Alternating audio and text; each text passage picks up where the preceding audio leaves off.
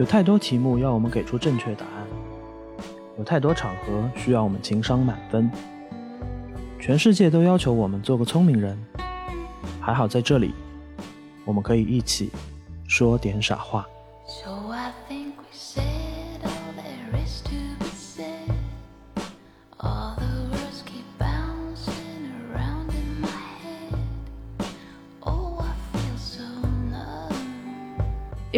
是视觉动物嘛，他走进一个场子，他喜欢扫全场。你在看美女啊，你哪啊有心思关注自己啊因为相亲本质上是一个机会的游戏。其实你要我辨别说这两个人合适不合适，我第一个直觉，我看他们两人在这个市场上的机会均等嘛。最 top 的这些人就是女生比男生多啊。你说那些九八五的男性，其实那些男性他不要找九八五的女生啊。哎，你你姑娘年轻漂亮，我就可以了。在这些女性的脑海里，她往上看，男性往下看，所以匹配不起来。女性有两个结婚高峰，一个就是二十九，一个是三十四，然后剩余的那些可能是低谷。恋爱还是属于年轻人的。这个如果你三十五岁以后开始初恋的话，当然很动人啊，很美妙，你但是是会遇到困难的，遇到障碍的，因为这件事情你下手慢了。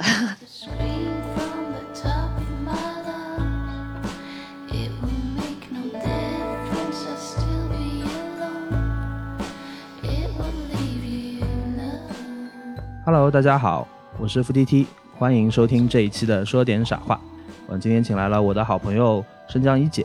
Hello，大家好，我叫新疆一姐。对我们就简称吧，叫一姐吧。嗯一姐给我们介绍一下，呃，你主要是做哪一块工作的啊、我现在是一个职业红娘，啊？然后嗯，在上海有自己的这个相亲的工作室，做了很多年啊了啊。全职做就是三年，但是我因为从第一份工作开始，我第一份工作是在新疆辅导报嘛，是的然后大家听这个名字就听出来了。对，一直就是做情感相关的。嗯然后呢，很早以前就开始组织大家相亲活动，就是媒体上的这个板块。因为嗯新加坡导报最早的时候，它是第一家做这种征婚的媒体的，嗯所以可能全程接触下来应该有十五六年了十五六年啊。啊。呃，但你十五六年，你有大概统计过一个数据吧？比如说，你这边你们是会员制嘛，对吧？你大概会员数量达到了一个什么样的规模？因为我们的平台它基本上保持活跃的，就是因为它人来人走嘛，相当于我二十几岁入行的时候是七零后在相亲，嗯，对吧？然后我经历了同龄人八零后啊，他们进入婚恋的时候，嗯到了现在我接触的大量的是九零后，大概就是这三个年龄段的人啊，他们的婚恋我都见识过，哦，我下面要问一个嗯危险话题。你前面说你其实三个代际都接触过吗？对，你有你有统计过大概，比如说我们把相亲，然后他们在一起试做成功的话，嗯成功率大概是多少？因为这个事情分分合合很复杂，就像啊天下大事一样。的他今天牵手了，明天吵架了就分手了，嗯所以你统计到他们结婚这个有点难，因为、因为事实上我发现我们很多会员还离婚了，嗯就是呃十年以后，哎，又看到这个人了，又来了，又来了怎。么老是你？有一对夫妻就是十年前结那个那个结的婚啊，然后哎，然后两个人分头。有有那么一个阶段，嗯分头来找我，嗯他们可能彼此都不知道啊。然后我一看，哎呀，然后每个人要求呢说，请你不要把我介绍给谁谁谁谁谁，因为我怀疑我的前夫也在 follow 你们。啊，然后女的男方也是这么说的、嗯啊，然后我还要标注一下，嗯我为了标注给我的同事看，以免产生尴尬嘛，对因为他们可能之间就不再见面了嘛，所以离婚的也蛮多的。近两年来看，现在你看宏观数据嘛，对吧？离婚率啊就是挺高的，而且一直在往上走。对，然后就是八五年以后啊、离得更更多。你有关注过是为什么吗？就是有，比如说他们跟你们交流的时候离婚率增高了，说明现代人进步了。啊，啊自由了，对吧？自由了，然嗯后离婚本来就是有钱人的这个这个这个权利嘛，你这个、嗯你得有这个实力离婚。就是有经济独立的能力。当然了，嗯你经济基础好，你才敢离婚。但是再有钱一点呢，又不敢离了，怕分财产。再有钱的是另外一个阶层，另外啊那个阶层的这个离婚就不是那么简单了。容易上报纸，对哎吧？他有很多财产啊，有很多这种方面，嗯所以呢，白领的离婚 相对来说，我觉得还是很自由的。现在发现特别多的这个单亲妈妈年龄都非常小，基本上二十五岁啊，九零九零年左右吧，都带个娃的。九零年才多少岁啊？嗯，才三十岁，三十岁不到，有的人带个娃就离婚了。很多年前这根本很很不可思议的，这个因为这么小，你带个小孩儿，这个是很很辛苦的事情啊。嗯，哎、但是我们现在的单亲妈妈都很厉害的，因为她收入 有的也挺高，而且也蛮潇洒的，就是她身边肯定会有一个人，或者是家里面的长辈，或者呃是阿姨会帮她搭把手，所以她有时候也会也会出去玩啊什么的，对吧？肯定是不会潇洒的。啊那所有的单亲的女性，对吧？情感上的这种创伤也好，什么这个，我想跟以前的人是差不多的，对吧？嗯但是呢，就是他可能有工作，他收入很高，对吧？他可以就付费找到很多帮手，嗯所以他可能不像从前那样，从前的女性那样，就是如果他考虑再婚的话，他这个心态有点不大一样。嗯，你当初就是你前面讲了，你在媒体的时候，因为一开始是做情感专栏相关的工作，呃、嗯包括那时候我也会呃 follow 会看一些，然后怎么是从一个比较偏文本的情感专栏的工作走向这个相亲的这个工作呢？因为我们有个板块是征婚嘛，嗯那个时候是第一次，上海这个第一张用征婚，就是用用报纸的形式纸媒来征婚。比如说，我们有一期有个女孩公开声说，我就是想嫁个有钱人，她自发的对吧很？没有策划、呃对吧？实际上，我们的工作当中，呃，是会遇到这种想法的，但那个时候能敢于这样表达的人，因为要出照片、出这个形象，是的，是的，啊，出他的真实身份，就是其实压力蛮大的。就嗯当年那个时候啊，表达这种态度要很有勇气的。你想当年啊有一个呃，我已经忘了那个女生叫什么名字了，就是叫马什么。然后她就是说了一句名言嘛，就是我宁愿在宝马车上对，车上哭，也不要坐在自行车后座上笑嘛，就是女孩们敢于表达我的这种就是想法。嗯其实，在婚恋这个 领域，基本上一个女孩考虑结婚的话，她是一定会考虑男方的经济情况的，嗯这个是必然的。我谈恋爱我，我先不说啊，嗯但是能把这个想法喊出来的人，那个时候是就是比较少的啊，嗯所以我们就做了那个栏目，然后哎，每期都会有一些能敢于很勇敢表达自己想法的这样的一个女性也好，男性也好啊，就是上那个栏目，所以我就会一直接触这些人感受到需求了。当然还有很多很多的人是他只是有这个需求，但是他不一定敢嗯站出来。嗯所以呢，他们就一直跟我说：“哎呀，能不能组织点活动啊？反正你们这么多人嘛，嗯嗯，哎，那个时候我也很年轻嘛，刚刚大学毕业，就也喜欢玩嘛，然后就哎经常组织组织点活动。当时我记得八分钟那个时候叫 Speed Dating，那个刚刚进入上海，嗯我们也是第一家。就组织大家玩这个，因为这是国外过来的概念，嗯就是八分钟一轮啊，就是一排嘉宾，每个人聊打引号的车轮战对吧？就是对对就换位置换位置轮的，对，那是流水席那是当年第一次，第一次我们就玩这个，哇！在哪里咖啡馆里面。在一个瑞金宾馆呢，有一家咖啡馆，我啊记得很深刻，大家都很好奇，啊从来没有玩过。那个时嗯候，哎，我们就组织大家，哎，感受一下这个八分钟是什么样子的。没想到这个形式能够到今天还还还是有很多很多个组织在玩这个东西，是的，它很有生命力。嗯。但是你那个时候，比如说瑞金宾馆那一次，嗯你还有印象吗？八分钟，大家怎么、哎怎么在八分钟之内施展浑身解数，让别人就是吸引别人的注意力的你到了那个场，你就会说话了。啊？是吗？没有很害羞，就是社恐的人吗？我觉得男性很喜欢八分钟，哦，是吧？嗯，因为因为男性是视觉动物嘛，他走进一个啊，场子，你这个结论那么那么绝对的啊？他，走进一个场子，然后因为因为你不认识那些人，你你也不了解他们的什么内在，我你你你就是嗯看一眼，嗯所以在看一眼的这个前提下，男生男性是很喜欢的，他喜欢扫全场，你你说扫的视觉动物是指他挑别人是吧？呃他会去用眼睛就是扫扫扫这个，哎，今天这一排坐在我对面的人，每个人先扫一遍，嗯马上就可能这个人有兴趣，啊，那个人没兴趣，对吧？嗯然后坐下来，然后男性嘛就就就基本上就是看到没兴趣的嘛也不聊了啊，这么直接的 我以为还要坐下来跟人家客套两啊，句呢。因为这是陌生，时间有限，这叫陌生异性交往，所以他没有什么太大的心理负担，因为啊转头我也不认识你，对对对，我也不会再见你，我就不会有什么心理负担，因为这是我们不像你熟人介绍哈。嗯你你你你你爸爸妈妈给你相亲一个，隔壁邻居给你相亲一个，你必须啊、花个三五百块钱还请吃一顿饭，现在开销都非常大小小的人情负担啊。嗯然后你你你你去了之后，你还要认真重视，然后你嗯你可能还要准备一下，你可能每句话讲的还要得体，嗯你最后还要送别人回去，就全程都非常礼貌。相亲应该体面，谁都不用说抱歉。因为你会知道后面会有人跟踪你，follow 对对对你的，对你的亲戚会来问你今天怎么样啊？呃，这个这个结果怎么样啊？如果你今天稍有闪失的话，对方也不开心，那这都是熟人介绍的，嗯是的，你就会非常累。但是在 speed dating 上，他们就非常放松，就是一桌人扫一下，哎。节省精力嘛，不嗯然八分钟那个讲的台词 讲同样的重复，我们我们有时候两百人的规模，你讲一百遍很累的。他们一般讲什么？就讲自己条件了。哎，有有的人就会呃很实际，直接上来就说我我家里几套房，一句话搞定是吧？呃因为这种人七分五十秒，这种人说明他是有经验的啊，知道怎么样成功率高。他反倒是有经验，他因为知道我是来结婚的，我首先把这些你们最关心的问题，因为嗯你会发现很有的姑娘她是绕着圈子问的，他们植入主题嘛，啊，对的，你你你住住哪里小区，住哪里，对吧？嗯然后哎，看那个我住静安，开的是什么车，对吧？哎哎。对对对对，有的是姑娘们都会绕着圈子问，嗯所以呢，有一些男生就索性我直接告诉你上来啊，我、嗯我我房子在哪里，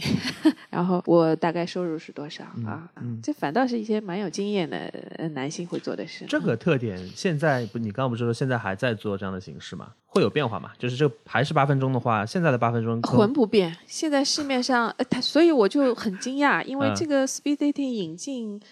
那是我还在实习的时候，二零零四零五年的时候，十五六年了，没想到十五六年，他还有还那么有生命力。嗯在上海，现在几个做八分钟组织的还是非常有生命力，就嗯一茬一茬的年轻人，大家还是喜欢这个形式。那是不是说明就是说这个我们说游戏也好，这个环节也好，嗯就是切中了相亲某一部分的本质的？他们喜欢在有效的时间里，就是讲效率。对啊，就跟你说的，他我今天花一天，我打扮好了出门，我得有收获吧？嗯，那我去来都来了，我去见一个人，那是不是只认识一个人有点浪费？万一这个人我没有感觉，所以他们去参加活动，他们希望那个人越多越好，希望在短时间里，哎，我看了很多人，然后哦，我总算觉得今天没有白去，会有一种这种感觉，你知道啊，有这么多人可以给我选一个、嗯。啊，那可能我就比较有收获。我以前在电视上会看到那种户外的那种什么嗯。千人、甚至嗯。万人相亲大会，它的本质不变，就是还是在短时间内见到最多的异性。但我我有个感受，我不知道是不是因为我矫情啊，我就是会觉得说，一下子面对那么多人，然后我要去集中的展示我这个人有多好，我觉得是一点有一点让我害怕的事情，我会觉得有点不知所措。不会，你去了现场，你会很淡化你在展示这个印象，你更多的是在寻觅，你在用眼光扫别人，就是你的主要的精力和心思都花在找人身 上你在。看美女啊，你哪啊有心思关注自己啊啊？你看我这个就是没有经验的人，你一看就是没有参加过这种相我亲我人生不是没有参加过相亲会，我是没有相过亲。啊，嗯然后得益于我们这个我学的专业，我从事的工作男女比例嗯都比较悬殊，啊就是可能相对来说要找一个喜欢的人会比较容易。恭喜你！所以我们说那反过来女性就不是、啊谈，恋爱要年轻，因为年轻的时候，他这个缘啊，就是你的同学缘啊、同事缘啊，而且年轻本来就是这个激素分泌啊什么，他就是容易跟异性靠近，然后嗯身边又正好有很多很多同龄人，他是很容易很容易谈恋爱的。嗯，然后年轻的时候脑子里没有那么多负担的，他嗯不会想那么多，在你啊到三十岁的时候要考虑很多物质条件啊什么，所以谈恋爱一定要趁早。然后我们想请一姐给我们讲一讲一些你在接触了那么多的相亲的呃案例吧，或者说相亲的经历当中，呃先给我们讲个感人的故事吧。有一个人我还印象很深刻的，是一个单亲的妈妈啊，是那她那个时候女儿很小，她三岁的时候，嗯那个女性在银行里工作，也是个白领，长得漂漂亮亮的，找到我们呀，说想找一个对象啊。然后呢，我们有个另外一个男生呢，他也是离婚，但是他小孩是判给前妻的。就这个男生一看就是头有头发有点少，然后稍微有点有点娘啊。就是这个女性在年轻的时候头婚的时候，绝对不会选择这样的男性的，这一嗯看就知道了，就是嗯他不会选择他的。嗯然后这两个人见面，然后我们把他们牵线以后，哎，他们还挺有缘的。但是嗯这个男生就很喜欢这个女生，因为这个女生就是他呃女神级别的，就是就是一直梦寐以求要寻找这样的一个女性的，对吧？然后他就非常喜欢。这段故事持续了一两年的时间，因为很难嘛，他追求这样一个女性，你可想而知，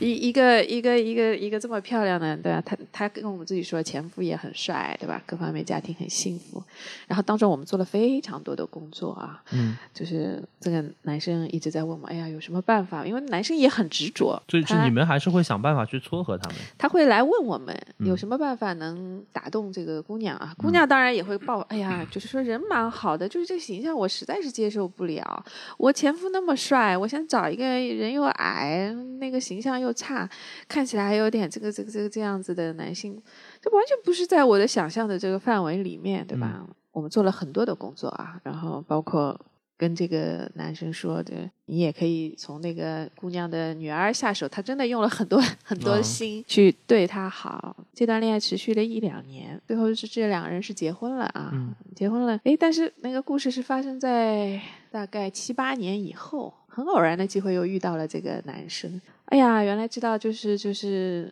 才知道，他后来结婚了五六年以后，这个女生就就生病了，得了乳腺癌。然后呢，他的爸爸那个失明了，就是、女生的爸爸，对，就是七十几岁一个嗯人，也没人照顾，对吧？然后妈妈是很早就去世了啊，这个男生就对她特别特别的好。这个男生就是一心一意照顾，等于是照顾那三个人，就照顾这个老婆，然后照顾老婆的孩子，还有他爸爸，嗯，还有那个爸爸，那个女生就很感动的，就是这这个老老公就是，就大部分人来看很难的这种事情，因为嗯再婚的家庭有更多的更多的矛盾，啊是的很容易解散。但是这个男的居然对她这么好，你女生说大概是我就是前世修来的福。嗯我说你你记得吗？当年你百般的拒绝，分手分了无数次，嗯每次我们还打电话劝和啊，什么什么，就真的是就是像人生送给他一个天使一样的，就谁知道就是结婚了以后，他后面会遭遇这个事情。然后这个男性是他百般阻挠，要推，要要离开，要分手 n 次的这么一个男性，接下来简直就是享福了。你回过头来想一想，当年那个女生如果没有找这个男生的话，她现在是什么一个局面？那就是非常糟糕，因为她得病以后，她的工作就断掉了，在家休息，好，收入没有了，对吧？然后，哎呀，爸爸要照顾，女儿那么小，你说，你说她还能找谁？她的生活可能就是一下子会陷入一个很可怕的一个局面，就是在他拥有那一切的时候，觉得自己 handle 的很好的时候，他想象不到有一天会遇到人生中遇到这么大的麻烦的。幸好身边有一个有一个爱人能这样支持，嗯这件事我就很感慨，因为我们很多姑娘来的时候啊。她很难想象这个画面，因为来的时候都是他们人生可能比较辉煌的时候，嗯 所以我有的时候呀，我经常看到那些就是在辉煌的时候过来的人，我就很感慨，就是他们完全想不到有一天我会遇到麻烦、嗯啊，就是也就无常嘛，对吧？对，人生有很多无常，不是你能够控制的。是的，但嗯这个时候在这样一种情况里面，有一个贴心的爱人，他真是很幸福的。不是嗯所有人都能有这个人的福报的，我觉得。然后你说到这个，我想我我想追问一下，就是因为在我的想象当中，我觉得一个相亲的，就是服务的提供方吧或者机构吧，它应该是中立的，就是说它其实是帮大家牵线。但是我听你前面讲到的那个案例当中，其实你们是有在做一些撮合的工作，就是你们会更深度的介入，这是一个普遍情况，还是就是你们的一个特有的做法和初衷啊？就是看你红娘呗，啊，就是不同的人方法是不一样的。有些人就是说，反正我给你们搭上线了，我我你只要搭上。线了，我工作就完成了啊啊我可以不介入你们太多，因为你这个东西一介入非常非常的烦，就非标了嘛，对吧？嗯就我们经常会说不标准化了嘛。非常非常烦，因为两边都会，因为情感的事情是很复杂的，对对对，当然所。以你你你你可能半夜三更你都陪他们在聊天，他们一吵架你就处理他们的问题啊，要花大量的时间所。以这也是你工作的一部分啊。会啊，所以得你喜欢做这个事情。你说明你喜欢这个事啊，情，对，是我我是我是确实喜欢这些嗯婆婆妈妈的事情。也不是婆婆妈妈，我觉得这个也有好处。但是我其实会觉得说，这种第一，就我我在想想你的工作状态，我觉得这样好累啊。有点像客服，随叫随到的。就你喜欢的话，你你你也会某些时刻蛮享受的啊，当然，就是肯定 他他所获得的那种成就感，比如说我我看到你前两天朋友圈有晒一个截图嘛，聊天记录，嗯，嗯就是又有又有一个你们的会员说，哎，我成功了，然后我我相信这个应该是你们从事这个工作就最有成就感的时刻之一。就他们结婚那一刻是很啊幸福的哈。是啊我我我我我那个会员是，呃给可以跟你分享一下很有意思的一个嗯案例。就这个姑娘是八六年的，然后是复旦本科，上海姑娘。现在有很多这样的情况，虽然她已经三十六岁了哈，嗯但其实没有什么恋爱经历，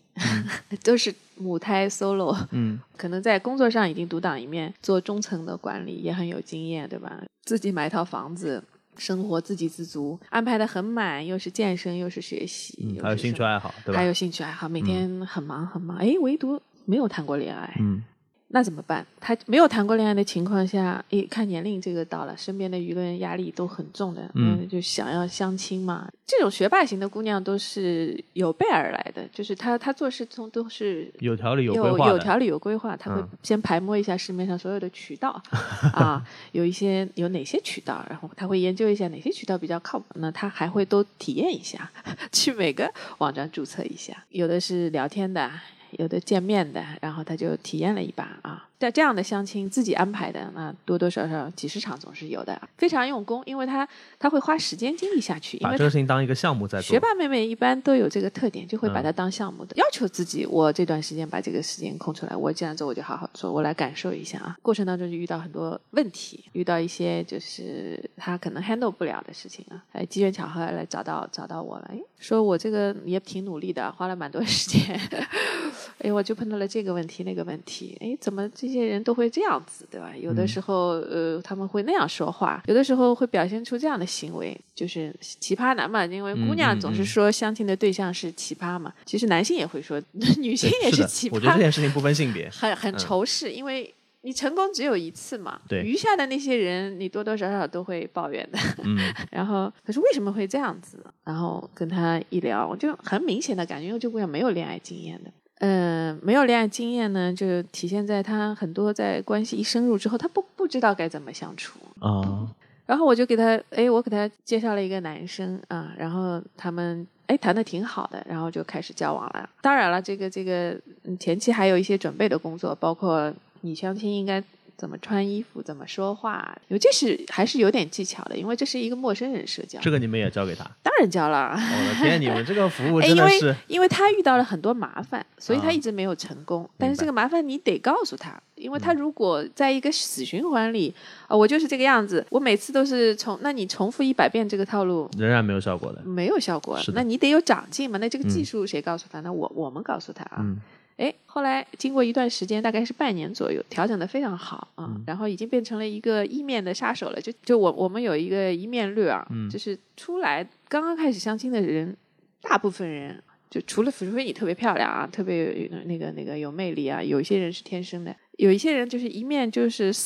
死死那个见光死的概率太高了，谈一个小时弄得不好还会吵起来，这个啊，真的啊，啊，就是就是，然后对方就对自己没有印象，嗯然后有的微信也不会加你，你可能受个十次这样的挫，你你也很崩溃，对吧？嗯经过我们的调整，哎，他一面率非常高，对吧？基本上就是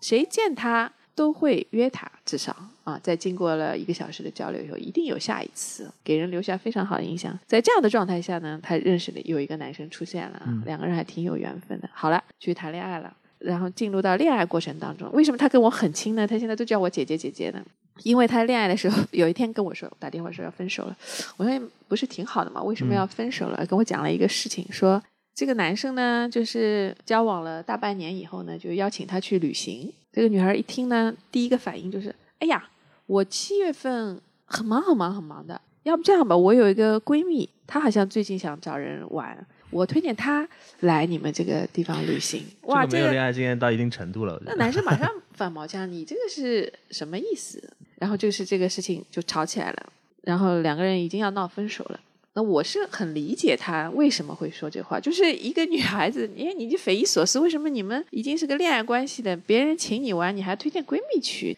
啊？坐下来聊，我说你是不是很担心旅行的时候会发生什么？她说对的，我就是一想到那个怎么住房间这件事情就很焦虑。那至少也是说我再带个闺蜜去啊，怎么会说那我不去让闺蜜去？她就是很害怕这件事情嗯啊。都会有这个过程的，嗯对吧？因为女性可能第一次没有性经验，大家都会有这个忐忑成长的这个过程。但是她太晚了，她是发生在三十六岁。我们如果是十八岁发生这，那我我到三十六岁的时候就绝对不不可能有这样的对话。但是有的人他就是很晚，现在有好多人啊，就是像这种学霸型的姑娘，在这件事情上她就是非常非常晚熟。那你越是晚，越是对方会觉得奇怪，因为如果别人的节奏是正常的，他会觉得你这个人怎么会这个样子，对吧？但是好，我理解他，我说你是不是因为担心这个事情？他说就是呀，他说他一说到晚，我就想到那个房间怎么住的问题。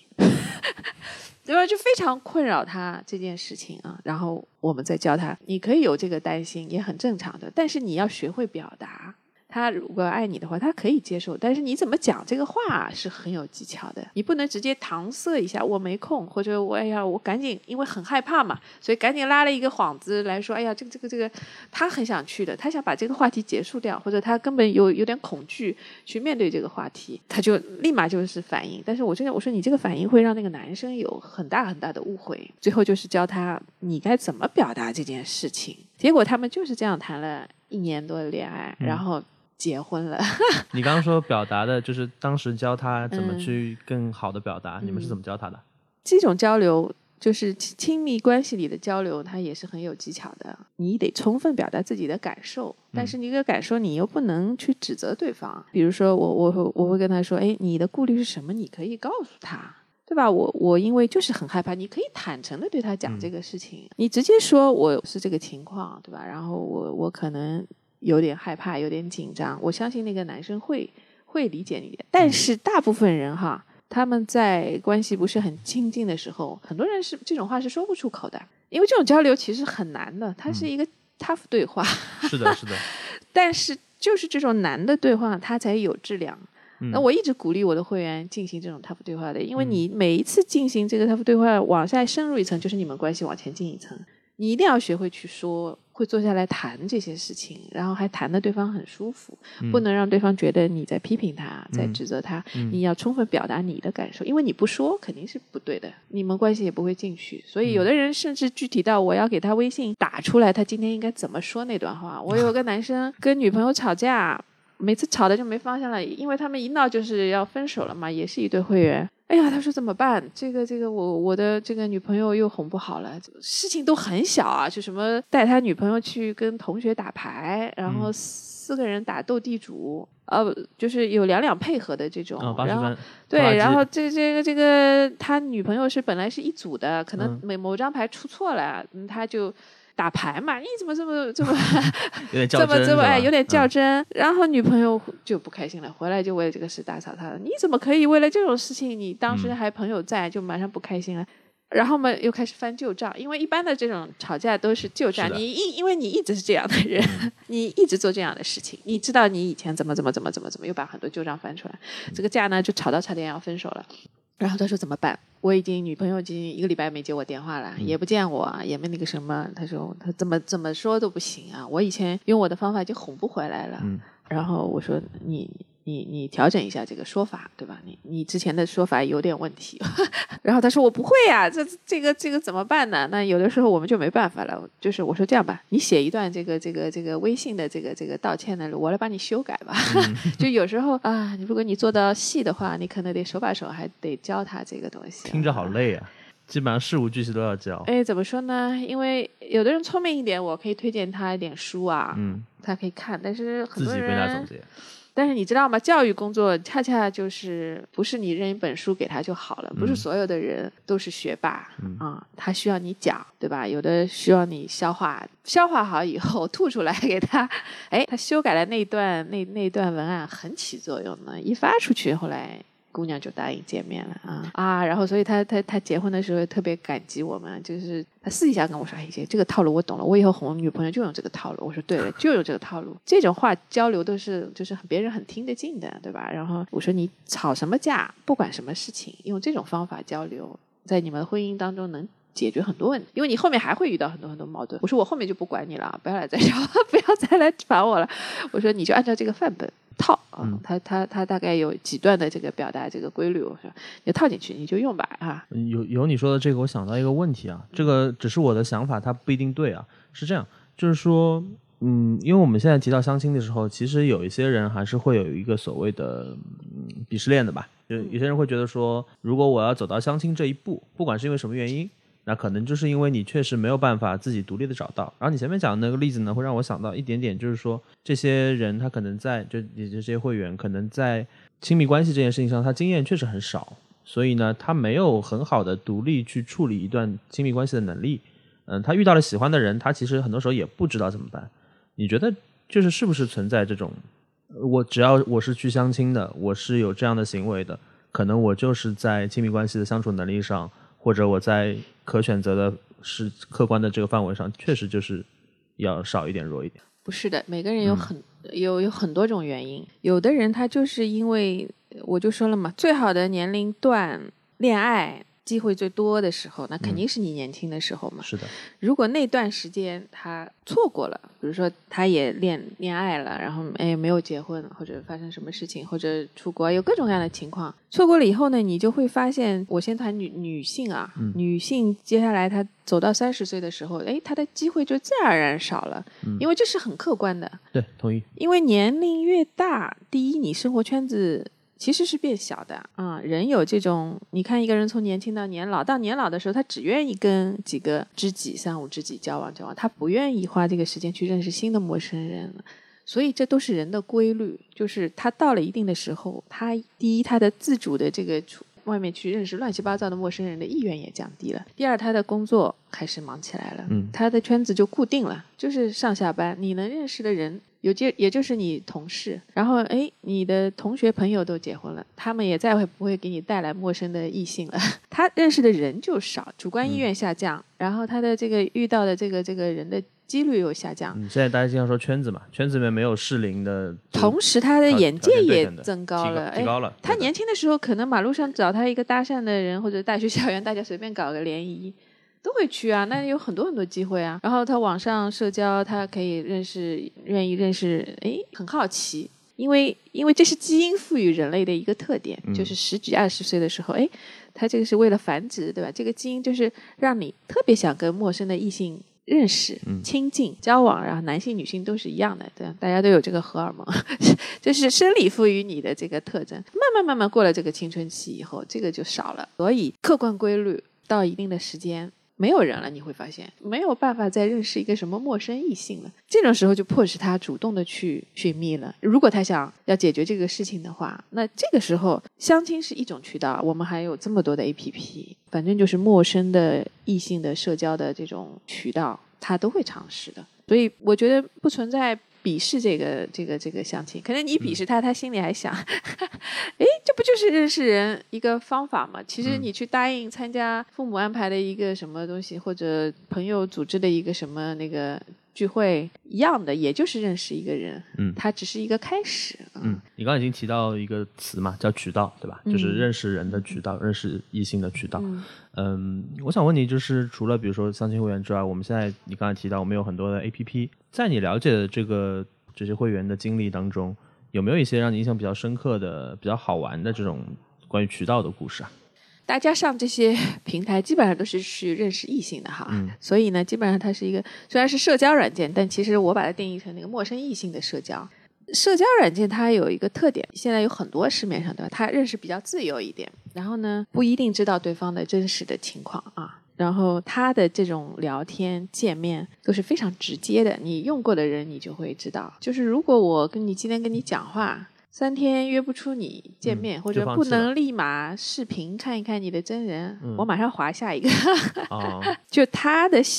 节奏更快，人在上面是更没有耐心的。当然，他见面也更快啊。诶，但是他们这个见面有什么特点呢？我我我就这么说吧，我们比如说有一个男生。他在工作当中、生活里面非常体面的，嗯可能是一家公司的中层啊，嗯也蛮管理的一个团队，也像模像样的大公司。诶，他爸妈如果介绍一个相亲的啊，彬彬有礼的，对吧？千把元的这个消费，对吧？一定会有后续把人家送回家，会怎么样，对吧？这是他亲人介绍、熟人介绍。哎，他在我们这里，因为我们这里是介于这个陌生异性就是社交和熟人介绍当中的一个环节。嗯哎，他可能哎相亲，他也挺相亲的时候挺礼貌的啊，比如说嗯大家第一次见面啊什么什么，哎，但是他就不一定会加你微信。如果他一个小时聊下来以后，他觉得没意思的话，当然这整个过程很礼貌，给人的感觉也很好，他就可能不加微信了，因为他没有感觉，他就不会像熟人介绍那样碍于情面，他一定会做后面很多很多的事情，一定要请嗯你吃饭、送你回家，这些他就不做了，微信也不加了。同时，他可能手机里有很多的 A P P 是嗯这种陌生异性社交的。那在那个上面，我看了一下他的他的反应是更加那个。他可能编了很多个身份，不是他真实的身份。他讲话直接就是，哎，视频吗？就是刚刚聊天三句话而已，视频吗？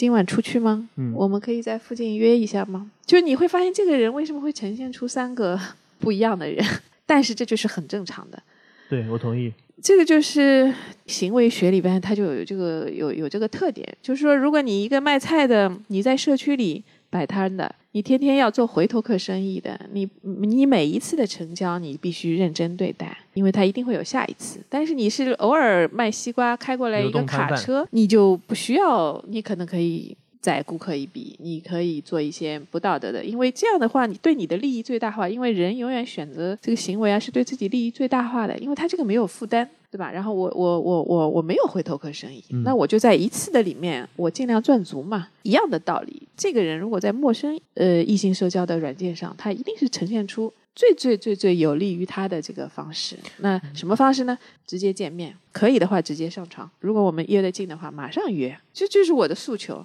所以你你刚刚看到的一个，咦，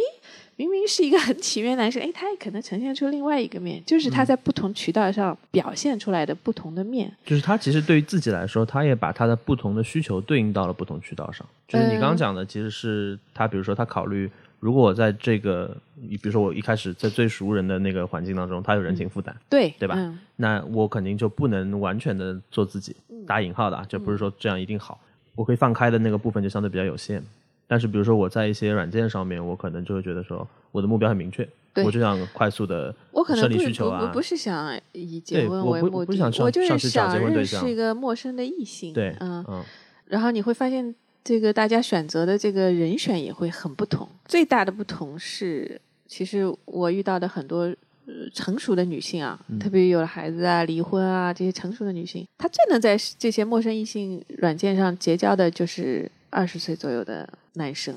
大学生、小鲜肉，啊，因为这个组合是非常匹配的，在性上也是很匹配的，所以最多的交往是这种。啊是吗？啊这个我倒没有想到。哎，你你想想象不到的，我我们有一个有有有有一个女女女性，她是两个孩子的妈妈嗯啊，她四十四十出四十出头了，快靠近四十五岁了，离婚的嘛。当然她保养的很好，很漂亮，出来的时候你看你看最多也就那个。三十几岁的样子的，她只要不说这个年龄，不说这个孩子他妈，她可以在那个软件上约很多很多男生，然后约出来的，哎，我说你最小约过多少啊？你的就是十八岁的男生，可能大学生，大学刚毕业的男孩。所以今天我想，哎呀，这些大学以前我们的大学男生都是怎么解决这个问题的？现在好像这个渠道好多好多，他们都可以通过这些熟女小姐姐解决问题。哎，然后哎，很匹配的，但是他。就是如果选择相亲对象的时候，他们是绝对不会这样选的。当然，当然，呃，我说的没想到不是说他们的需求我没有想到，是说这样的关系在我们的想象当中，可能是觉得说男性在上面寻找一些释放的。那男性一定会找到一个愿意跟他一起的男女性啊。对啊，但是那所以这是一堆，这是匹配的数量是匹配的，对对对，但是其实大家会通常在刻板印象当中会觉得说男嗯性找比自己年轻一点的女性会比较多吧，比呃，你相。反相反，年轻年轻漂亮的姑娘，相反她们很难约到。你说一个二十岁的男性，大大部分还没有什么经济收入，他到哪里去约这种，对吧？这个嗯年轻的姑娘会说你是白嫖吗？难道、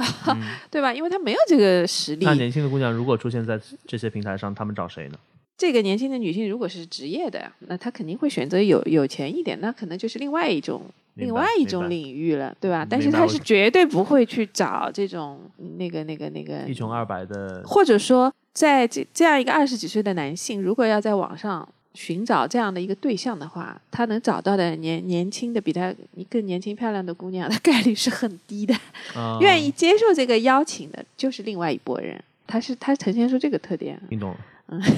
涉及到一些不能播的部分了。我们还是回到相亲的话题啊，就是你接触了那么多，其实也有不同的代际。你觉得现在主要的这个相亲群体，如果他们有个用户画像的话，你觉得他们的比较集中的共性是什么？你看上海结婚的平均初婚的年龄段，女性就是二十九岁左右，所以就是接近三十岁的这部分女性是最想结婚的，所以他们的相亲一定是最积极的。遇到你哭诉，哎呀，没有男人啊，给我介绍一个男生啊，好男人都去哪里的？这部分女性都是什么样子的呢？基本都是高学历、高收入，然后年龄接近三十岁啊，嗯都是这部分女性。同样的，他们上次是推给我一个公众号，那个公众号是号称自己都是九八五的这个资源嘛，对吧？我们有很多九八子挺红，的有一个，但是这就是伪媒体，你你因为你跟外行讲，他马上就会相信；但你跟我讲，我就知道这里面不可能匹配成功的。为什么？因为他们可能收到的是百分之九十的九八五这样的一个女性。你说他们去争抢那个男性吗？男性早就结婚了。如果是那样的话，就是他不会匹配成功的。呃你说这我非常同意，因为我们自己嗯身边其实，因为我自己也是九八五的嘛，然后呢，就是你会看到你身边的这个真实的朋友他们的一个轨迹，他们也经历过一些，比如说相亲啊、约会啊这样状态，然后最终仍然单身，就是因为我我们把它称之为一个结构性的矛盾。对，是的，对吧结构就是性矛盾。在尤其在性别这个上面特别特别明显。优秀的女生，我们前面讲到的，比如说她有能力和意愿去维持自己很好的形象、很很体面的生活、稳定的收入，这样的女性其实比例人数其实挺多的。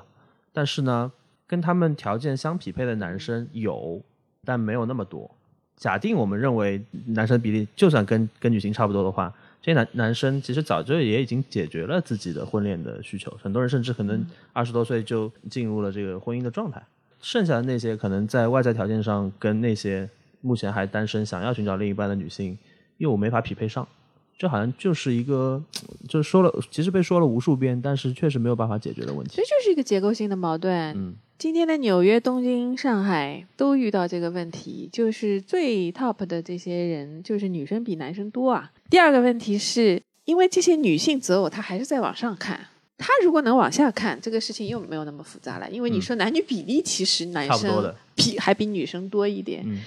哎，你说那些九八五的男性，那些号称我我有九八五的，其实那些男性他不要找九八五的女生啊，他为什么要找九八五的女生？是的。哎，你你姑娘年轻漂亮，我就可以了。我我不需要找一个什么那么优秀、那么独立的这个这个女孩子，对吧？公众号上的很多鸡汤都说：“哎呀，你你独立，你你你很有魅力。”当然，这个吸引人，就道理没有错，道理是没有错，但是实际的情况，你看男性的选择，我们说男性二十几岁的时候最好骗了，你在那个时候最好能抓住，嗯然后他慢慢慢慢慢成熟起来，等到他三十岁开始有脑子了，然后那个那个 权利啊、财富啊往上积累了，他没有那么好骗了，因为他的机会开始增多了。因为相亲本质上是一个机会的游戏。其实你要我辨别说这两个人合适不合适，我第一个直觉。我看他们两人在这个市场上的机会均等嘛，如果均等的，那两个人就是匹配的。如果一个人机会特别多，一个人机会特别少，他们不会成功。当这个男性啊，这三十多岁，九八五，呃，那个收入又很高，百万年薪，长得又帅，长得又高，他的机会就远远大于一个，如果你是三十五岁，也是同样情况，收入很高的女性，你说谁多？当然他们不匹配。不是说这个男的看不上他，可能男的也蛮欣赏他，他也蛮优秀。问题是追逐那样一个男性的女生太多了，这个三十五岁的姑娘的竞争太激烈了。如果你没有两把刷子，我是说男女相处上，或者是其他或者方面，你特殊的地方，就是你要有一定的能力或者条件让你脱颖而出嘛。对，那他的这个难点就很大，所以不匹配。你要么早一点找到他，嗯在他还没有那么好的时候，你找到他。在这些女性脑海里，只有那样的男性才能配得上自己，甚至他要可可能要比自己更好一点。他往上看，男性往下看。所以匹配不起来，就是难点就在这里。所以你会发现，大批量积极在寻觅的老公的这个这个画像很相同，就是这些人。你说的这个机会游戏这个点我还蛮触动的。我觉得机会游戏从你的分析来看，我觉得是非常非常有道理的，是基于客观现实的。但是另一方面又觉得，当我们这样去看待这件事情的时候，它确实变得比较冷冰冰，或者说，其实相亲对于比如说我们刚刚讲的那个典型的女性的群体来说，就不是一个概率特别高的事情，大概率在里面会失败。我我当然一般我不讲这个事情，嗯，我对着一个女孩讲这个事情，我觉得太残酷了。是的呃，女生都是公主嘛，对吧？啊，真的吗？他们来的时候，他们会因为社会上讨论这件事情很多嘛。女人永远心里，因为她结婚前面是恋爱，嗯恋爱是一件多么美好的事情，那就是转角遇到爱，所有的嗯这个是人类向往的事。只是婚姻的选择，它其实是蛮现实的，它不是纯粹的爱情。这些姑娘也很有意思，就是如果她是谈爱情的话，她不会考虑那么多东西的。啊，你说为什么一个一个离异的女性带孩子的，她在网上，她她可以每天找到男朋友？因为谈恋爱她不讲究这些东西，不讲究年龄的差异、你的社会地位的差异、你的经济情况的差异。你我就是跟你来电，我们就可以在一起。这些姑娘如果是有这种心态去，她不会少男人的，你明白吗？不管她几岁，嗯她一定找得到一些，因为总体的数量是匹配的，一定能找到一个你挺喜欢的，哪怕跟你相差很悬殊。但是他们现在是寻找婚姻，你说这样的姑娘，她会在 A P P 上这样随便约一个人，这个跟你谈婚论嫁吗？她做不到的，所以是他的心理负担比较重。就是我说的机会是指婚姻的这个机会，嗯而不是说你恋爱的这件事情，因为恋爱太容易了，可能你随便约，你只要坚持约，我觉得你一年总能遇到个把情投意合的人。但是按照他的要求设定的那个老公，可能你加入到这个市场上，你人都是在市场上，大家大家都有一定的行为的，然后哎，这些行为导致哎这些相类似的选择，导致就是客观上它就是有一个机会值，不是说冷冰冰。我也可以不谈这个机会值，因为你如果纯粹谈恋爱的话，没有问题，在哪里你就可以遇到异性，在什么年龄你都可以遇到。加之今天的这个渠道那么多，那么方便，你一定能遇到爱的，只要你去找的话。嗯但是这是不是他们要的东西？因为他往上看，你就明白了。这些姑娘，如果她愿意往下，我们有很多案例是有一些姑娘最终放弃了，她往下找，你可以说她是哎客观行为上是哎妥协了，甚至哎她最终选择的男性，在她过往那个交往的男性里面。他的这个这个情况不是最好的啊、在那个点他们结婚了，有的还挺幸福的啊、就不用我说妥协这个字，我说可能会比较难听，或者你们边上的人说他你要降低一下要求啊，就没人要听这话的，对吧？但是实际上你观察他们的行为，这个一个女孩从二十几岁到三十岁到三十五岁到四十岁，她的选择结婚的那个对象，她自己会妥协，我都不用说。他会调整的，他会慢慢做一些取舍，因为他根据现实的情况来。现实什么情况呢？哎呀，就是我突然有一天发现我没什么机会啊，没有人给我介绍。这些人如果是约炮的话，他们都愿意跟我见面；如果我谈结婚的事，这些男生就消失了。他自己会感受到这种客观的现实，嗯他自己会相应的做出调整。包括外部压力也会不一样。对外部压力，大家听你讲的话也不一样。你会从别人给你推荐的相亲对象，你二十几岁，别人给你介绍的都是帅哥，对吧？你你你发现你三十五岁了，别人拿拿出来的人选，有的时候因为他们会很生气，说身边的人给我介绍的都是一塌糊涂的这种人啊，又是又是矮子，又是秃子，我那么优秀的，我是越来越好了，他们觉得怎么会给我介绍的人怎么这个样子，就很失落。那这话我就不用提点，他们自己心里会明白的，因为你在这个市场上，你可能相亲的话，以结婚为目的的话，你见到的就是这一类人，就很现实。我们前面聊了很多，就是基于个人条件啊什么。其实我现在还经常会讨论一个话题，叫阶层嘛，包括一些由此引申出来的一些形象和符号吧，比如说凤凰男啊什么的。你有接触过你印象比较深刻的那种因为阶层而导致段关系破产的这样的案例吧？大部分情况来看，结婚最终他们选择的对象还是相对靠近的阶层，就是门当户对是大家优先考虑的一个因素。呃，个别有案有有一些案例，我以前碰到一个男生，呃我就说嘛，男生还是年轻的时候比较好骗嘛。有有一些富二代的小孩儿，不是他在二十岁左右的时候，他娶了一个 K 房的小姐之类的，那阶层相差很大嘛。那只只有可能在他非常年轻的时候，又是一个很叛逆的小孩儿，爸妈怎么说都不听啊，可能发生一段这样的事情。当他一旦成熟起来，不大会有这种阶层跨越的事情，对吧？或者说有一些年长的男性，他找这个年轻的这种姑娘，哎，有可能也会有这种跨越阶层的社会上世俗的说法，女女性婚姻可能是对这部分人来说确实是第二次生命，因为极大的改变她这个人生的走向。有些不太好的词嘛，类似于捞女啊之类的，。呃有有有有，就是年女孩年轻的时候，她会有这样的机会。那外面可能有一些这样的渠道嘛，跟明星啊什么的，那都得趁着你是特别年轻的时候。啊就其实也是一种条件的置换，就相当于我拿我的青春、美貌、外形条件去置换你的财富。他不是可以，就是人的选择嘛。对对对，因为男性他就是喜欢这个就置换嘛十十几岁、二十几岁的姑娘啊，所以你你在这个点你就特别有机会。哎，嗯这个恰恰是我刚刚说的那个画像的人的反面，对，因为那个画像他靠自己嘛，他不可嗯能十八岁的时候放弃，这这是一种选择嘛，对吧？他可能没有这个机会或者条件，所以这个部分呢是属于另外一批人的。在这样的情况下，他发生阶层的这个有有可能有很多这样的事情，也不一定不幸福，有的也挺好的。是是是，我们说的这个嗯只是说他的选择对象时候那个时刻的选择，嗯不是说但是就是我就说他有将来一定不幸福，他有他有特定的年龄点的，反正啊错过了就没有了哈。那你你一个女性到三十岁，这种机会就特别少了。哦，明白，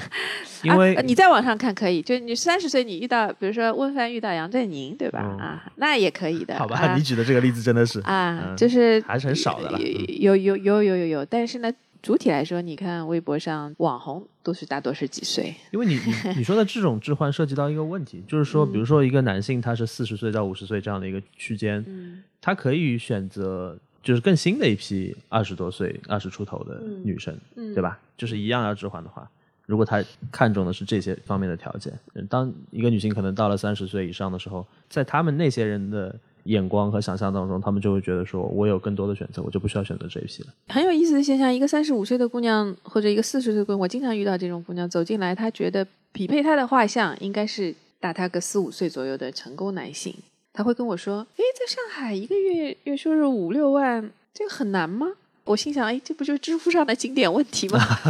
月收入三五万的人很少吗？就是因为他过的是这种生活，他遇到的人都是这样的，因为他的圈子就是，但是他没有意识到的是，他已经在一个精英的群体里边了。嗯其实这部分人群是很少的，而且这部分人群里的男性，他恰恰他觉得他匹配他的男性，恰恰他们的选择范围不是就不是这个他们这样的女性呀，他很难接受这个事实，有一部分人就没办法接受这个事实，有的人可能就为了这个，他就选择只能选择单身，这就是天然的差异。那那些刚刚说的那个画像啊，就是比如说水库上这个 A 八 A 九的这种男性，你根本想象不到他的机会有多多。我身为一个外行人，我问一下，什么叫 A 八 A 九？就是因为我接触这种这种类型的标号，一般是指牛肉 它的那个八九好像是代表零的个数啊。OK，啊，就就是是身家。啊，一嗯般房产论坛嘛，也是那个之前有一批炒房的人嘛，就是可能发财致富了啊，然后这是就是他们的梦想，就是男性嘛，他哎，你别说他是有道理的，就是说你你你你有钱了之后，你你的机会确实就是在这件事情上的机会就变得相当大，因为我说了，男性他往下看。不要说上海了，还有广大的农村，对吧？广大的就是十几岁的姑娘那是多，但是能拿到 A 八 A 九的人毕竟是少的，所以他的这个选择，他的机会是吓死人的。当然，这话拿到台面上讲都很难听，但是这就呃是实现事实全都是事实。因为我经常看到他们写那个，有有一次他们有一个 A 八 A 九群的这种男性写他们这个交友的这种感受啊什么的，就是一个男生这样出来说这个话，他就觉得很，大家都觉得很不体面。如果他拿到微博上说，人人都会攻击他。嗯，但这种是不用说的。其实他生活里边，这个就是就是真实的。他说这个女女生是倒扑上来的，一大群。我如果开口点头，谁都要抢着跟我结婚。他没有说错啊。对，这这种话肯定是不能说的，不能说你然后会被大家攻击，对吧？油腻啊、自大啊、名普确信啊。但是事实上，至少在他的这个现实的生活当中，确实选择是挺多的。当然，我如果谈恋爱的对象的话，嗯，那就不一定了。对对对，你前面已经啊，讲过这个差别对对，了。我们就是这个这个差别，你前提现在，所以现在其实很多，尤其比较年轻的，比如说二十到三十这个阶段的人，我身边接触的人，很多人就会说，其实可能有些时候是一些自嘲，或者是一些经历了一些波折之后的大引号的自暴自弃吧。他们会说，谈什么恋爱，要什么男人啊？然后甚至很多人就选择算了，我也不要再去折腾了，我也不想去操心这个事儿了，就是随缘吧。我就把我其他的事情忙好，对吧？我工作做好，我有自己兴趣爱好，我就把自己的生活填满。你觉得这种恋爱婚姻变得越来越可有可无的这种态势存在吗？然后你觉得你接触的相亲者当中能看到这种迹象吗？晚婚的态势是存在的，就是越来越晚了。你看到女性已经是二十九岁在上海才初婚了，这已经是晚了很久很久了。但是它有一个女性受到一个生理的这个条件的限制，嗯就是包括生生育对，然后所以呢，它已经呈现出一个规律，就是挨到最后一刻了。所以呢，你还会看到，我以前看到一份调查，就是很有意思，就是女性有两个结婚高峰，一个就是啊二十九，一个是三十四。三十四是因为那个三十五岁是一个生育的一个分水岭，二十九是因为一个心理上的分水岭，因为接下来就是三字打头嘛，所以这两个年份结婚的人也非常多，然后剩余的那些可能是低谷。也就是说，如果你正好处于二十九岁之前，或者是二十九岁到三十五岁之间，不管是什么样的原因，你遇到了一些挫折、困难，也很累，对吧？然后，哎，恰恰那个地方是结婚意愿很低的地方，所以跟你讲那些话的女性，基本上都处于二十九 小于二十九岁，或者在二十九到三十四之间。她可能很长一段时间，客观上这个人也没有太多的机会。如果她不去主动寻觅的话，没有嗯不会有再有很多很多的热心人给她介绍一个男生。所以她只要不出门，基本上她也不不主动去寻找那些渠道。来敲门的人没有，就是你可能很很多年的生活就是工作了。客观上或者主观意愿，因为主观意愿他不在那个，他过了二十九了，最急的那个点，心理年龄过掉了，他还没有到三十五，他想着还可以有几年，所以呈现出来的行为就在这段里面是很消极的。但是呢，很有意思的是，他的事业正好在上升期，因为人大部分在三十五岁左右事业经历一个顶点，这是你的职业高峰期。他正好叠加到了这段时间，又是女性在职场上成熟很快的年龄，然后很忙，很有成就，升职很快，然后感觉也挺好的，对吧？生活看起来非常丰富，品质相当高，两者叠加，发言的是这部分女性。然后小于二十九岁的那批人，确实是现在压力特别大，很多人你全力以赴，你这个工作也不都比不一定保得住。确实是你没有精力谈恋爱，但大家都是加班九九六，客观上工作的时间占据了你很多很多，他也没有时间，这个他也不敢去结婚，你面临生孩子，你你面临职场上就要断档了，对吧？然后这个是非常非常大的一个牺牲，所以二十九岁之前的女性是面临这样一个状态，所以就是我想说的是，她的主观意愿表达的是一种态度，但是实际上它背后是有很多很多的现实的原因的，很多人也是无奈，是的有谁不想谈恋爱呢？我确实，我我前面听完感受，就是你前面讲的那个关键词，我我感受特别强烈，就是接地气。我觉得你讲的那些洞察嘛，第一就是你确实有观察和经历过大量的案例嘛，所以你会把他们的很多实质性的行为给提炼和总结。对，而我们其实在网上看到的很多呢是说法，对，观点就是你这个人，我相信他说这个东西呢，他也不一定虚伪，他也许真的这么想。嗯但是你最终这个人你怎么说怎么想，最终还是靠行为来体现的。就他怎么说，不代表他会怎么做。我们就我们经常说口嫌体正直，对吧？对或者身体很诚实对。对对，所以其实我们讨论这个事情的时候，我其实前面一直在想一个问题，你其实也在说机会游戏，对吧？其实是有概率问题的。我非常认同这个道理啊，但是我有时候又想想，好像这样是不是有一点点悲观，或者是不是有一点让人绝望啊？就是你会觉得这个事情变成了一个机会游戏以后，它变得太现实了吧？因为婚姻还是多多少少还是想要有一些情感上的连接的吧？是这样的，就是我们今天的这个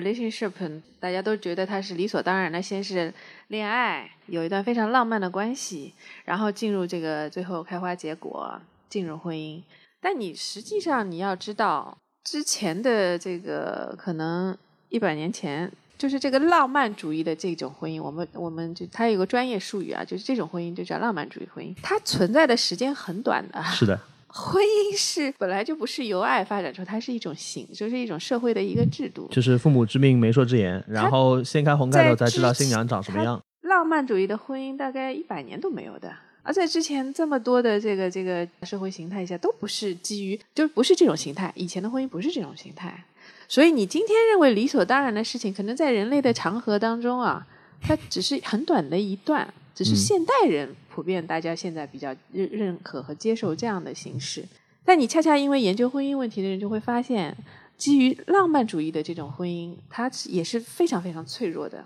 因为世界上什么东西最不稳定啊？感情是最不稳定的，它的变化太多了吧？如果你的婚姻叠加在这个感情上，那它是不是变得很不稳定呢？就是你自己一想，它就是是这样的一个东西。就是你为什么会觉得悲观呢？是因为你把这个爱和婚姻是紧密连接在一起的。就是预如果你期是那样你的预期是他们是一个必然的一个结果，所以你觉得哎呀好悲观啊，原来要这样妥协。但是如果你分开来想这个问题，你就不会有这个困惑。爱是爱，那个东西从来没有变过，就是人跟异性之间经历的那种感觉、感受，对吧？爱恋爱之间分泌的这种这种多巴胺也好，什么也好，这是千百年来文艺作品都会赞颂的。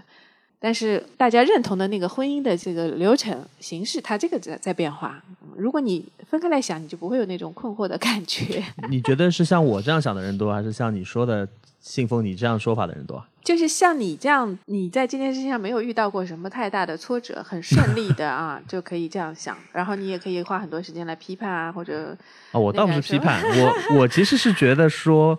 我我我提这个问题是因为啊我觉得像我这样想的人多，不至少我身边吧。这个时代，我嗯就说了，大部分人是认同浪漫主义婚姻的，所以啊不用说，大家就是根深蒂固。你可能出生，因为人是受环境影响的，是社会影响。如果他不去看这个婚姻史，不了解这个从前的人是怎么过来的，他一定是觉得，哎呀，就是这样的，所有的人都是这样的，先是轰轰烈烈的爱，然后走入婚姻的。他会脑子里有这么一个规则，这是社会给他的印象，所以大家都天生就认同我我的婚姻也一定是这样子的。但是我我我们的看法就是，等你了解的多一点的话，你就说这不是天生的，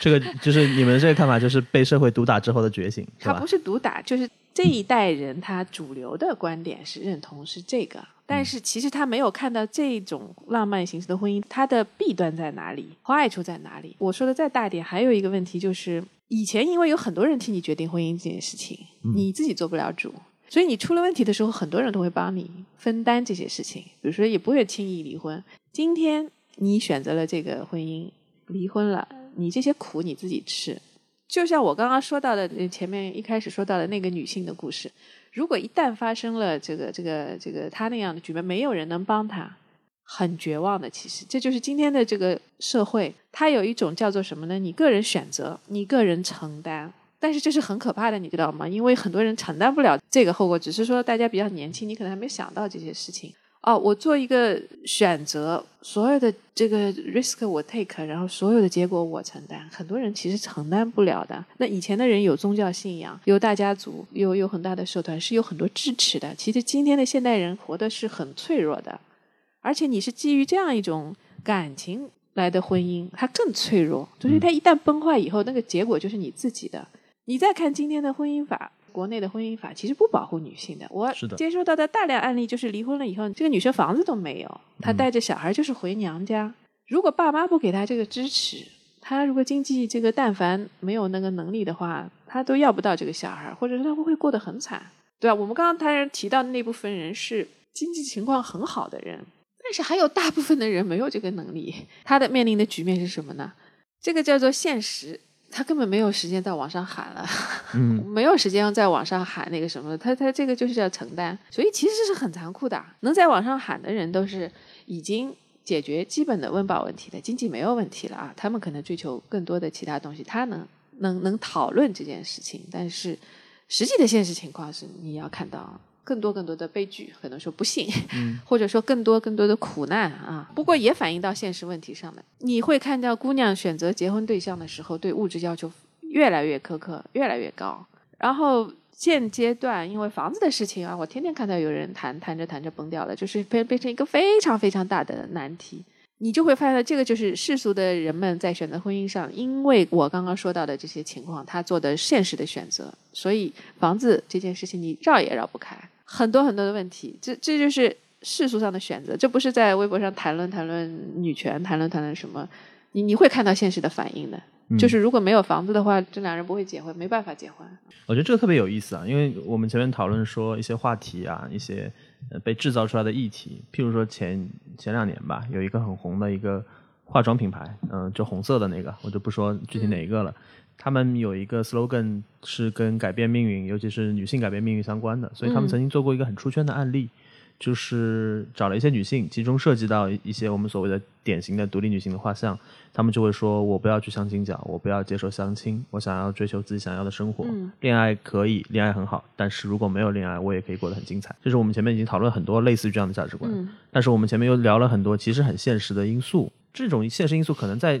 那种女性身上确实是有一定的错位的，就体现的不那么明显。嗯但是从一个更宏观的面上来说，我们会觉得，一方面前面我们说的那种论调的，其实调门挺高的；另一方面，我们的现实因素其实那个真正影响大家决策和行为的那个影响力又很大。嗯嗯，你觉得就这个中间有一些矛盾吗？如果我们要接下去看待他们怎么发展的话，这种有没有弥合的空间？女性越来越独立，当然是好事情。我就说了嘛，你做单亲妈妈，你能有底气做单亲妈妈，也是因为你有经济独立呀、所以这个事情，这个方向，女性越来越优秀，越来越经济，绝对是绝对是正确的，或者是嗯所有人都追求的。嗯这个我也站这一派的。而因为她有了经济独立，她有很多自由，就导致她如果没有婚姻。没有小孩，没有什么，她能活下去，而且活得很精彩。这个这个是真命题，这不是伪命题。但是就是说，这部分人群有多少？就是这部分独立女性，她肯定放弃了很多东西的。我就回到我刚刚那个话题上，这是她的个人选择，她可能选择的独身，对吧？但是那个 risk 就是结果是她自己承担的，你可能还没有看到她未来承担的样子。所有要做独立女性啊，我们说她得付出代价的，那个代价就是最后他一个人承担，你现在看不到，因为这个女性独立的这个这个也就也就没多少年，然后经济你现在看少部分人富起来了，也没有多少人群，最终他们面临一个一个一个什么样的结局？它里边一定有那个坏的部分的，你还没有看到。所以呢，我认为追求上的那个嗯，追求经济的独立，追求绝对是好事。他给了你很多很多自由，你敢离婚，你可以随便去谈恋爱，你可以当单亲妈妈，给给了你很多选择的自由。好，这些都是好的地方。最终这个是时代了，反正你最后碰到什么问题，你自己承担，就是这样。所以其实他们焦虑吗？焦虑啊，嗯，是的，没有广告里那么潇洒。嗯，当然，就是这种论调之所以能够传播，或者是像广告拍出来，大家会认同，就是因为其实现实上它还不是一个普遍的事情，只有极少数人才能够做到。大家觉得这是一个羡慕或者让人憧憬的状态嘛？我这个群体应该是越来越大了，对，这个你这个我同意否。认。因为事实上，我就说了嘛，刚刚那那部分画像的女性，她确实找不到就是令她满意的另一半嘛。嗯，而且确实，他们外部的我们的那些世俗意义上认可成功的标准上，他们也挺成功的，所以呃其实日子过得挺好的。日子也过得挺好，然后就是依据他的择偶观念，他找不到那个匹配的人选啊，嗯，然后他也不选择妥协。那这部分人单身剩下来，那选择独身，这个人群肯定是越来越多、越来越大的啊。所以我们聊了那么多现实啊、理想啊，你觉得我们今天这一个准备去相亲的人吧，嗯你觉得他应该做好哪些准备啊？如果你去相亲，我觉得你你得了解相亲这个过程，这个是很重要的。嗯因为相亲不是你转角遇到爱的故事，它是嗯另外一个版本，所以你得知道相亲的时候，我包我包括说了，你你你在第一次见面，你应该谈一些什么话题，你怎么给别人留下一个好的印象。你怎么样在这样一个形式里给自己自己争取更多的机会啊？这个是技巧。嗯我觉得一个学霸可能花点时间啊，如果有了我们有一些专业的指导啊，包括你自己去研究一下，它是 OK 的，就是帮助你有一些技术上的进步，这个是很好的。然后呢，还有继续就是你要了解相亲，我们刚刚说了那么多，因为它的场合是跟你自然而然认识、自然而然的恋爱，包括你日久生情，你跟同事之间啊，就为什么同事这么容易高发这个这个恋爱，都是有规律的。你要知道他跟他们是不同的，因为你了解他的不一样的性质，你就不会有错误的。心理的预期，所以你可能也不会动不动就感慨啊，这这个又遇到相亲 遇到奇葩男了，相亲遇到奇葩女，你就会比较淡定。那是因为你了解这个区别了，所以你一定要了解相亲这件事情。第三步才是说，就是我刚刚说的，了解这个相亲这个形式，你有技术上的准备，然后你可能有一个好的心态，就是说。你不能有一个，你心理上有个鄙视链啊，是不是相亲的人是都是找不到的啊？诶，你心态放放轻松的时候，你就不会这么想，也就是一个认识的开头，对吧？因为任何的婚姻走下去，大家遇到的问题难点都是一样的，不管你怎么怎么什么开头认识，都是一样的。你再轰轰烈烈的呃激情四射的这个这个相遇，多浪漫，走进婚姻，所有的人路线都差不多。婚姻遇到的问题，你一个也不会少。呃，感情基础打得再好的人，他也会遇到这个问题。哪怕你基础一开始不是那么轰轰烈烈，但是你的婚姻能经营好吗？也也可以的，因为那是另外一套规则。所以，如果你这么想的话，有些人就淡定一点，啊，他可能就没有那么多遗憾。还有呢，就是恋爱还是属于年轻人的，我要说，就是肯定是 比较容易的，因为这是天然的。嗯就是如果你错过了一个最佳的恋爱状态啊，这个如果你三十五岁以后开始初恋的话，当然很动人啊，很美妙。你发生的时候，大家会觉得很羡慕啊，但是是会遇到困难的，遇到障碍的，因为这件事情你下手慢了，你得了解这件事情，克服心理的这种感觉，所以你要做好这个心理准备，然后还有行动上的行动上的准备什么呢？你九九六那肯定不行的，没有时间。呃，不可能成功的。你心态浮躁，我永远想着见下一个，快速高效的认识下一个，有用吗？没用。这件事情就是你要投入时间，投入你的全情啊。因为人年纪越大，他越不容易在一个陌生人之间下降的这个情感啊。他会把那个理想当做愿望，愿望当做现实，他会有这么一个错误的这个这个样子。所以你看到很多受骗的杀猪盘啊，什么网上被男人骗，打了多少多少钱呢？都是这样一种，他把他希望发生的那一切当做现实，这个就会发生很多翻跟头的事情。他脑海里描绘的那个男性要给我爱啊，要要要我要的什么什么东西，恋爱应该有的样子啊，放到了一个一个骗子就会利用这个东西，然后你就会上当。这个是没有做好充分心理准备的人会遇到的事情，就是要有充分的准备，然后把它务实一点，花时间。花精力去做这件事情，因为婚姻其实是很现实的。你通过这样的努力是有可能、有可能脱单的。我们很多就是这样的啊，也有很多成功案例。那你也可以选择，哎，这个好烦啊，我受不了这个，我接受不了这件事情，我不能理解，觉得这么一件美好的事情要通过这样的开始。有的有的人一直是这么想的，嗯。然后我心目当中有个理想的老公的画像，如果不是这个人，我情愿单身。OK 啊，你也可以选择不要做这件事情。对，我们经因为我们经常提到相亲的时候，会有一个标准的批评嘛。相亲其实是把人拆解成数据、标准、各种各样的东西去进行匹配。很多人会觉得这个是对于情感的一种异异化吧。但是你前面提到的那种，又是一个基于现实的，我觉得很很接地气的归纳。我觉得那个归纳就是对于大多数人来说，确实是成立的，而且是具有决定性的影响的。所以其实给大家讲一讲这些可能不那么好听的真话，我觉得是有道理，也有必要的。这种拆解本来就是基于人的行为，我们做出来的总结啊，不是。不是一个口号，是事实上，一个姑娘进入了这挑选老公的环节，她就是会考虑你刚刚说的一二三四，男女都考虑，男女哎，对对，这是我这是我们选择的标准嘛？对，所以这是基于行为的观察，所以实际上这是这是我这么多会员们或者这么多同学们给我带来的一个经验，这么多故事，我从他们身上看看出来的，我会说这是一个相亲的游戏。嗯，明白。呃，我们节目惯例就是会请嘉宾来聊一聊当期话题当中相关的文艺作品，给大家推荐一下。我近期最喜欢的一本书是我的天才女友，哦，看了。你你是说那个四部曲是吧？就是整个四部都推荐是吧？那本书写的太好了，就那不勒斯四部曲嘛。对对，那不勒斯四部曲。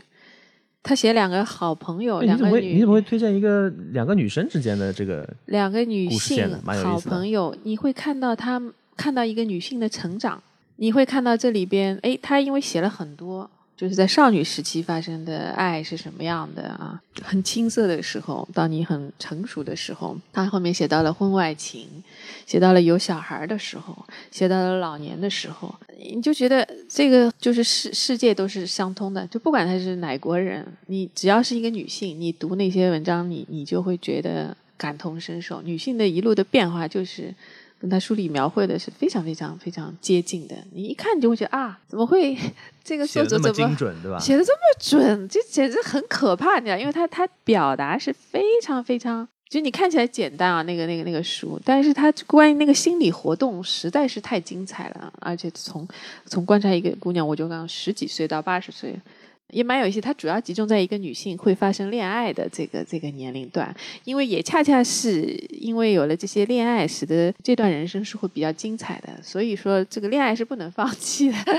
所以你要研究女性的恋爱，你看那本书，它就会告诉你很多，诶每个阶段你会碰到怎么事，碰到什么样的事情，以及你会有怎么样的不同的想法，是基于年龄的变化，基于什么的变化啊？很精彩的这部书，我觉得女性都可以去看一下。当然了，这女女人和女性和女性的关系也是这本书的一个主打的。那我比较喜欢那些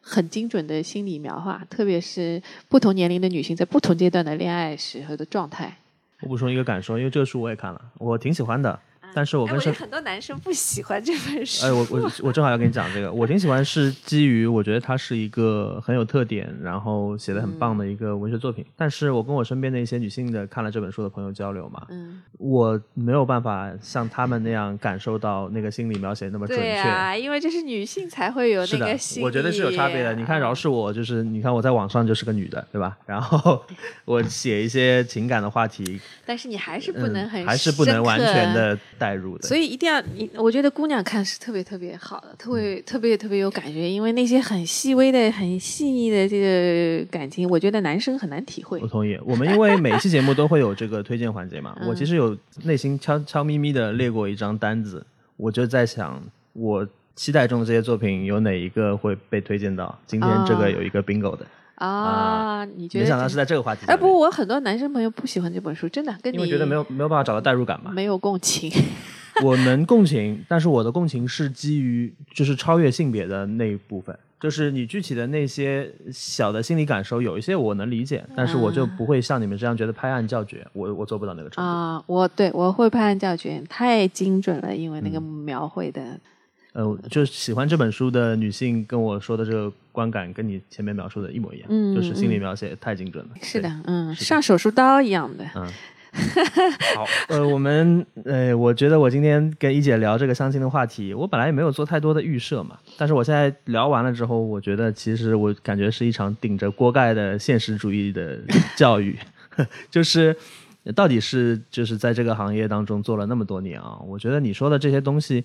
其实你输出的是结论嘛，或者是观察，但是其实它都是基于大量的鲜活的个体所总结出来的。我想，也许有些话可能其实会比有一点点重，或者有一点点不像我啊，们预期当中那么美说好。说我讲的这些很犀利嘛。对对对但是我觉得这个是很真实的，而且这个是需要被提到的。其实像现在你说的这种这些部分的观点，基于行为所总结的东西，其实对我们的影响可能更大。但是我们又觉得它好像不那么好听，或者不那么政治正确，我们就提的很少。所以我觉得今天这一期节目在这个角度上，在这个维度上，其实还挺有意义的，其实也很难得了，因为我已经很久没有讲这些话了。是吧？我在平台上的表达也好啊，就是这两年，我我跟我二十几岁的时候完全不一样了。那个时候，二十几岁的时候，就是你说的这些广告啊，说的独立女性啊，说的可以不要结婚啊，说的可以，我写的很多的啊，对，那个时候就有很多女粉丝。呃，到到到我今天这个年龄，我都不大讲这些话了。嗯，因为现实就是挺残酷的。其实你嗯讲这些话挺没意思的，虽然它是客观存在，对吧？但是大家已经活得很苦了，很累了，很焦虑了。人嘛，对吧？但我觉得你应该讲。不不能听那么。我觉得你要考虑大环境，你应该讲，你要你还是要贯彻贯彻这一套休克疗法的，就是因为大环境大家讲的都是那套甜蜜的美好的东西，但事实上，就是我不是说那些东西不重要或者不正确，但是那些东西已经够多了，嗯，就是尤其你真实的这么想，我觉得要讲的。今天跟你讲讲，谢谢谢谢，我觉得今天其实跟一姐聊的特别特别的开心啊，虽然我们聊的话题可能都比较有一点有一丢丢小沉重，但是确实是一个很有收获的一个聊天。嗯希望今天的这一期节目也能够给大家提供一些关于我们那么熟悉的话题的不同的角度和观点。那感谢大家收听这一期的说点傻话。如果大家有任何想要跟我们交流沟通的，也欢迎大家在留言区给我们留言。欢迎。如果你在上海的话，你你可以对广告微时间来微博上找到我，对吧？然后到我们怎么找？怎么找？你要给说具体呃，微博上有生姜一姐，然后公众号也是生姜一姐，有微信公众号、微博，然后你可以找到我们来参加我们的活动。我们的活动也很多，都是年轻人比较喜欢的啊。你可以自助的社交，你可以八分钟 dating，你可以参加剧本杀，或者是 KTV 都可以有很多活动啊。如果你觉得哎呀，我我我有一些恋爱的问题，或者这个过程当中，你也可以来我们一对一的辅导，反正形式很多。啊反正一姐前面描述的让让我觉得是我认识的从事相亲啊、婚恋啊相关的工作里面最劳心劳力的一个了，就基本上这个业务范围太广泛了。我们做的非常专业，这个还是相当有自信的。我们嗯工作室在上海还是很有口碑的，成功率也非常高。好的，那谢谢大家收听这一期的说点傻话，我们下期再见，拜拜。拜拜。阴天，在不开灯的房间，当所有思绪都一点一点沉淀，爱情究竟是精神鸦片，还是是寂寞的无聊消遣？香烟映成一滩光圈，和他的照片就摆在手边，傻傻两个人，笑得多甜。开始总是分分钟都妙不可言，谁都以为热情它永不会减，除了激情褪去后的那一点点倦。也许像谁说过的贪得无厌，活该赢了谁说过的不知检点。总之那几年，感情赢了理性。